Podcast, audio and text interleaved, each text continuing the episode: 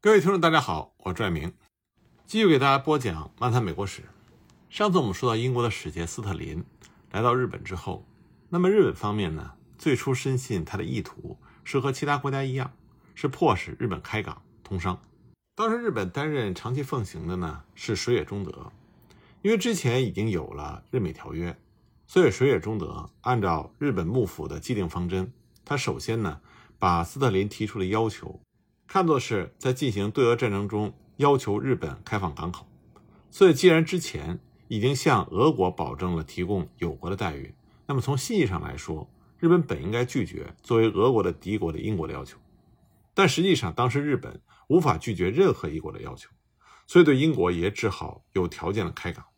水野忠德这时候集中考虑的问题，并不是战时的外交问题，而是为了维持日本锁国的原则，而尽量减少对英国的让步。而日本幕府内部呢？也意识到了不应该向交战双方都开港，但是呢，在他们奏折里明确的写着，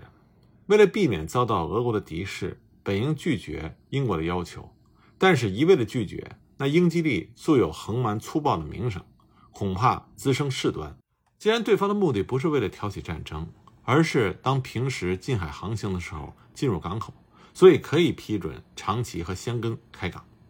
如果仍然不满足的时候，可以再加上上下田港，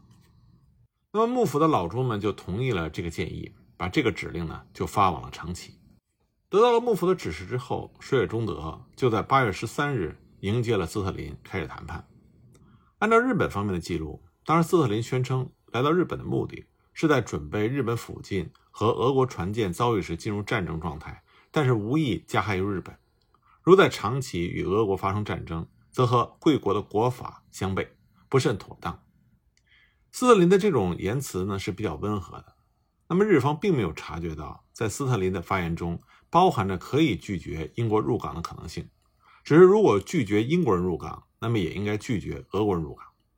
但日方事前认定斯特林的目的就是想让日方开港，所以他们就根本就没有考虑拒绝英国人入港的可能性，而是就着其中最紧要的问题展开谈判，那就是双方作战在日本近海可以。但是绝不允许在日本的港口之内发生战争。那么斯特林让日方大可放心，不在港口之内进行战争实属理所当然。但是他强调，在战争之时，俄国的船舰或者是英国的船舰必然会进入日本港口之内办理各种事务。斯特林的本意是要限制交战双方利用作为第三国的日本的活动，但是呢，在日文文本的翻译里又成了相反的意思。日方呢，按照既定的方针提出了入港的条件，那就是允许进入到长崎港以外的一处港口进行战争。英国对此提出要求书，双方约定以此为出发点商议决定条约。第二天呢，英国方面就提出了条约草案，后来又经过西迪兵卫的手翻译出来，这次又产生了误解。在英国方面的记录里，条件规定日本承认允许条约缔结国的军舰进入到长崎等两处港口。并且着重强调了限制战时使用，并且规定禁止在港口内修理军舰，禁止补充军需品，不得把战利品带入港口等等。但在这个条文的日文文本里，否定词被去掉了，被翻译成完全相反的“允许用于战时目的的入港”。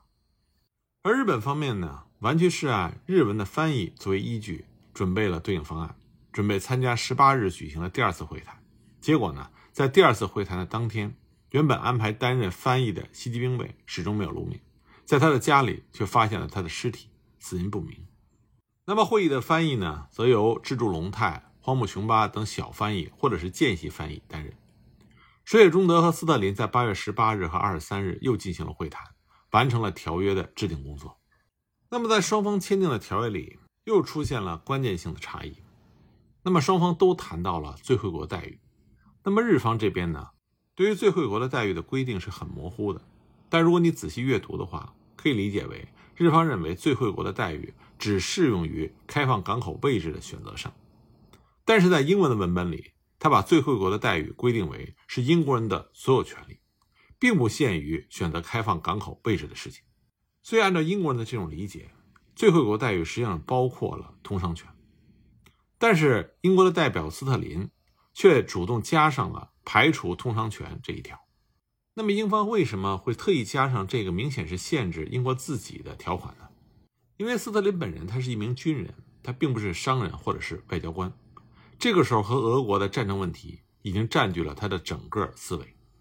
他在交涉的过程中已经下定决心接受日文的误解缔结条约了。他只是考虑如何在作战行动中能够有效地利用日本的港口。所以谈判的结果呢是双方的妥协。日本方面同意给予最惠国的待遇，而斯特林为了获得日本人的好感，在条约中明确地加上了放弃要求与中国人与荷兰人已经获得的同样特权的这一条。而且呢，在二十三日的最后一次会谈里，英国做出了进一步的让步，接受了日方增加的不得变更条约的内容。这点让后世的史学家非常费解。或许这是因为当时斯特林急于离开长崎，继续搜索俄国舰队的缘故。那么这份日英条约自然难以获得英国本土以及海外英国人的认可。香港的英国总督宝林本来应该是负责对日谈判的，他认为这个条约增加了日后对日谈判的困难，因此严厉地批评了斯特林。英国的贸易部也认为条约中没有通商条约，而条约的最后一条又阻碍了今后增加此条约，因此表示遗憾。不过，英国的外交部则认为条约仍然有可能变更，所以决定批准条约。就这样，第二年，斯特林带着批准书再度访问长崎，双方交换了批准书。那么，在缔结了日英条约之后，日俄条约的谈判也重新开始。之前呢，普加廷离开了长崎，在得知英法开战的消息之后，他就奔赴黑龙江河口和东西伯利亚总督莫拉维若夫见面。他们确定了有关北太平洋的根据地勘察加半岛。以及最近确定划为俄国领土的黑龙江下流区域的防卫计划，然后决定普加廷搭乘着新建造的军舰戴安娜号再次赶赴日本进行谈判。普加廷首先访问了香馆，然后前往大阪。那么那里呢？是先前提出的条约草案中希望日方开放的港口之一。他在香港得知日美条约缔结的消息之后，推测通商也得到了批准，所以决定呢把对日通商。列为谈判的重点，而日本方面在发现戴安娜号驶入了大阪湾之后，一度陷入了惊慌。这是因为日方他采取了把开港地限定在日美日英条约规定的范围之内的方针，但是大阪港是在开放港口的范围之外，所以呢，在翻译以及其他方面都没有做任何的准备。大阪又临近京都，这就让幕府的高层非常的担心。当时普家庭放下了舷梯。试图和日方的官员们接触，但是呢，听奉行这些官员阻止俄国船只的驶入，要求对方立刻转往长崎或者是下田。虽然普家庭这边呢带有精通荷兰文和精通汉文的翻译，但是日方这边没有翻译，所以双方呢只能使用手语比划交流。幕府在得知这个消息之后，通知大阪方面把下田指定为谈判地点，并且向下田派出了铜井正宪。和川路圣魔这两位全权大使，普家庭呢就按照这个要求赶赴下田。途中呢，他从日本方面得到了发现了四艘英国军舰的情报。十月十四日，他到达下田，他无视日本方面的制止，强行登陆，并且还设置了警戒哨。与此同时呢，德川幕府已经决定按照之前和美国谈判时的同样条件来应对俄国，因此呢，开港、通信、通商这些都不是问题。关注的焦点就集中在了日俄国界的划定上。普加廷和日方的全权代表事先已经约定了国界问题，由两国的使节在库页岛会面，在当地进行谈判。所以幕府呢就派出了专门的人才去当地进行了考察。因为日本当时的国力属于弱势一方，所以日方的考察人员他们关注的是北海道的命运。他们认为在当时的形势之下，北海道随时有可能被俄国占领。为了加强防卫，他们建议保留下松前领主城堡附近的领地作为松前藩的领地，其余呢全部改为幕府的直辖领地，并且建议按照这样的方案来划定北下一地的国界。第一呢，把松前藩统治之下的阿伊努族居住地划为日本领土。当时库页岛原先有三个种族居住于此，其中人口最多的是居住于南部的埃努族。十九世纪中叶的时候，大约有两千六百人与北海道的埃努人之间有往来。夏季呢，他们会在松前藩的官员的组织下从事渔业活动。中部以北到黑龙江河口一带居住的是尼夫赫人，大约有五百人，以交易作为主要的生活来源。另外呢，还有威勒塔人，大约有两百人，过着驯养鹿的游牧生活。尼夫克人和威勒塔人在之前都没有和日本人或者是俄国人接触过，而位于阿伊努族居住地北部的皮尔沃，在库页岛的中部，这是历史上松前藩根本无暇顾及的土地，所以呢，日方不可能和俄国竞争来确保整个阿伊努族都服从日本。所以日方的考察人员提出的建议呢，就是利用自然地理的形式，西岸以克兰特乌鲁的山脉，东岸以托索的悬崖作为划定国界的标志。将北方的阿伊努族移居到国界附近，然后呢，在附近设立会所或者驿站设施，以此作为依托来管理阿伊努族，并且负责国界的守备。不过，他们在建议书里也加上这样一段话：他们说，即使如此，也难以完全确保对领土的控制。考虑到确保北海道的急迫性，他们建议作为最为现实的策略，就是这一次不要划定国界。有了这些信息和准备之后。日方的两位代表筒井正宪和川路圣磨，他们对于条约谈判，首先确认了应该参照日美条约来办理。关于国界的划定，他们认为确保泽卓岛应该没有问题，但是库页岛有困难，而且他们认为俄国是侵略性很强的国家，如果轻易的将全岛拱手相让，则后患无穷。然而日本呢，又没有领有库页岛全岛的根据，所以很难划定国界。正是因为在幕府内部，在库页岛问题上很难形成一致意见，因此双方的正式会谈被拖延了相当长的时间。这也造成了普家庭因为等待太久的焦虑而进入江户内海。在首次谈判的时候，普家庭在通商和国界划定这两个问题中提出首先谈通商问题，但日本方面呢则提出首先谈国界划定的问题。谈判就在双方存在分歧的情况下开始。普家庭呢，把日美条约误读作是规定了通商。他认为，既然原先日俄在长期时有约定，所以和美国分占利益，这是理所当然的。他这个时候还没有得到日美条约的英文和荷兰文的文本。日本方面在确定了这一点之后，拒绝提供荷兰文的文本，而是把日文文本的内容以口头的形式说明，打算以此为基础继续谈判。如果向俄方提供了荷兰文的文本，就立刻可以明白，其中仅仅决定了开港以及向停靠港口的船只提供补给品而已，并没有规定通商的事情。但日方之所以没有这么做，而是只提供了日文的文本，大概是为了掩盖在有关派驻领事官员的条件问题上，荷兰文文本、英文文本和日文文本、汉文文本之间的出入。幕府的首脑们这个时候已经察觉到各个文本上在内容上的不同。他们决定把日本文本和汉文文本所规定的派驻领事官员的条件未定这个解释坚持到底。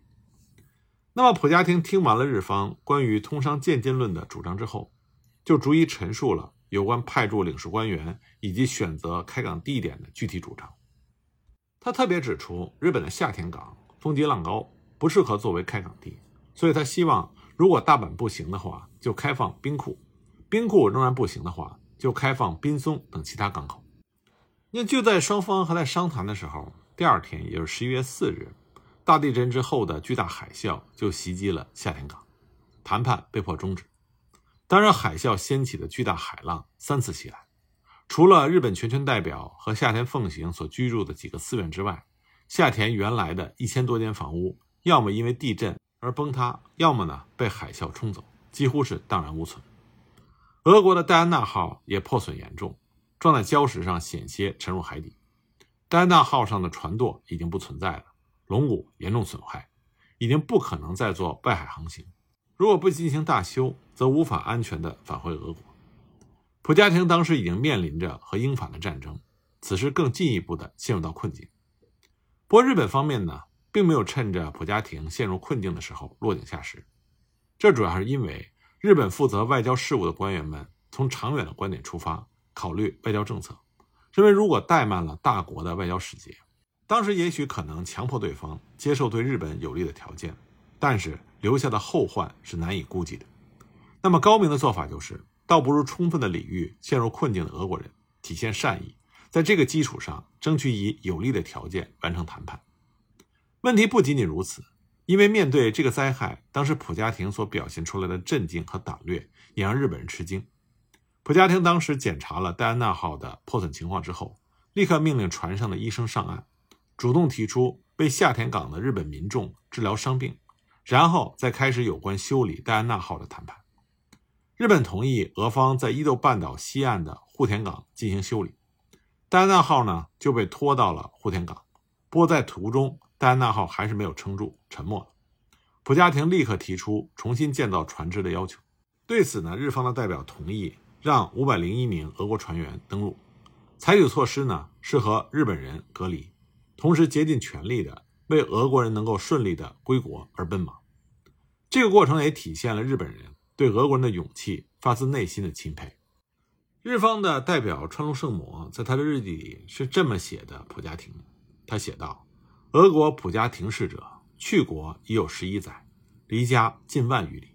以万里波涛为家，为开拓其疆土、富庶其国家而殚精竭虑。自去年以来，英法两国纠集海军与俄交战，普氏欲于海上与敌一战，在长崎损毁一船，今仅以军舰一艘，几番前来日本，与我争国境。自十一月四日起，先是遭遇海啸。后又受挫于神风波涛，舰船沉没于千寻海底。然普氏并无些许的气馁，并称于此地重造小舰，随即派遣至汉图之定海县，以招大舰前来。于自其初日起，便遍记所封闻之普氏之事，起于期间商定两国之条约。世人多称普氏为不停奴，以此骂之。然于孰思之，或以为普氏之劳苦。岂止超出幕府于万众之中选用之某某左卫门卫之辈之劳苦十倍百倍焉，与某某左卫门卫之辈相比，此乃真豪杰也。川路圣母的这个日记呢，是给他在江户的妻子的私人信件，目的是想激励他的儿子奋发图强。所以这是川路圣母对普家庭的真实的评价。虽然对方是谈判的对手，但是我们可以看到川路圣母。还是从心底发出了对普家庭的赞叹。